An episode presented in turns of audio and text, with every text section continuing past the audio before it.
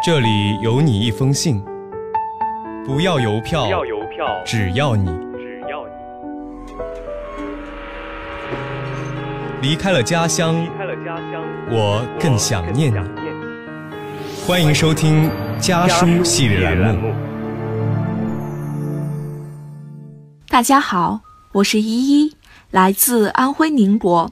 我在南京大学，距离家乡二百四十三公里。这是我写给妈妈的一封信。女儿，最近有什么好看的电视剧推荐吗？妈妈，这是您第二十四次在微信上问我这个问题。我知道，自从我上大学去了，没有人给您添乱，您的空闲时间就多了起来，就用追剧来打发时间。我记得我热情地向您安利，最近真的没有什么好看的电视剧，不过有一档网综叫《奇葩说》，还不错，您可以看看。但您无情地拒绝了我。什么是网综？而且《奇葩说》这么奇奇怪怪的名字，一看就不是什么好节目。唉，妈妈，在这封家书里，我可要为《奇葩说》伸伸冤。网综就是由各大视频网站推出的综艺节目。由于网络的审查没有卫视那么严格，所以网综的内容可以更加多元，创新度也更高，很受年轻人的喜欢。奇葩说就是一档比较突出的网综，它是由爱奇艺出品的，由马东主持，蔡康永、金星、罗振宇、张泉灵、高晓松等人都曾担任过导师。奇葩说每一期都会选取一个社会上比较热的话题，由正反两方进行辩论。辩论的选手有正路的辩手，也有从民间选拔出来的素人。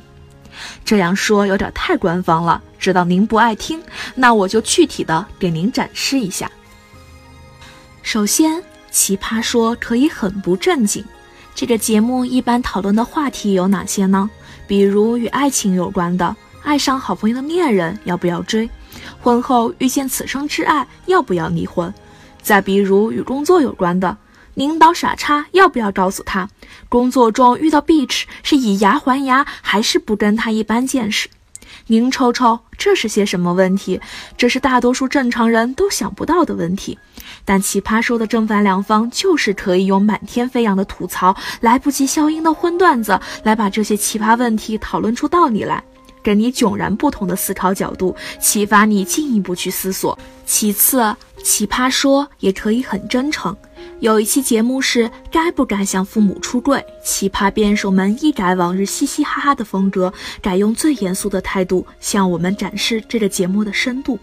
反方姜思达的一句“我宁愿把我的爸爸妈妈蒙在一个所谓幸福的谷里，也不愿意让他们和我一起暴露在原野上，站在我的面前与万千猛兽为敌”，展示了其实，在最奇葩。最离经叛道的一群人身上，父母依然是人生中最重要的存在。马薇薇用幸存者理论，这个社会残酷到只有那些极端优秀的 lesbian 和 gay 才能够出现在我们眼前，才不用缩在阴暗的角落里，才不用像潜伏一样默默地潜伏敌营二十年，向我们展示了社会上以同性恋为代表的 LGBT 群体悲惨的生存现状。而一向以温文尔雅、娓娓道来的形象示人的蔡康永，在节目里谈及出柜也不由哽咽，一句“我们不是妖怪，出柜也可以很好的活着”，每个人都有选择自己幸福的权利，任何人都没有资格去评论别人的幸福。不仅发泄了他出柜十四年所受的委屈，也带我们探究了人与社会的边界。在奇葩说这个平台上存在的是多元文化，它包容每一个人的取向，尊重每一个小众的生活方式。妈妈相信，心态年轻的您一定会喜欢上这个节目的。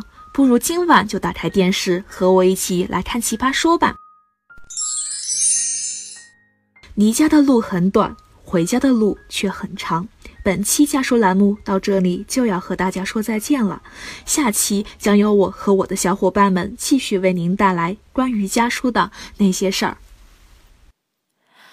光落在你脸上，可爱一如往常，你的一寸一寸填满欲望，城市啊有点脏，路人。人心色匆忙孤单，脆弱不安都是平常。你低头不说一句，你朝着灰色走去，你住进混沌深海里，开始无望等待。你低头不说一句，你朝着灰色走去，你住进混沌深海里，开始无望等待。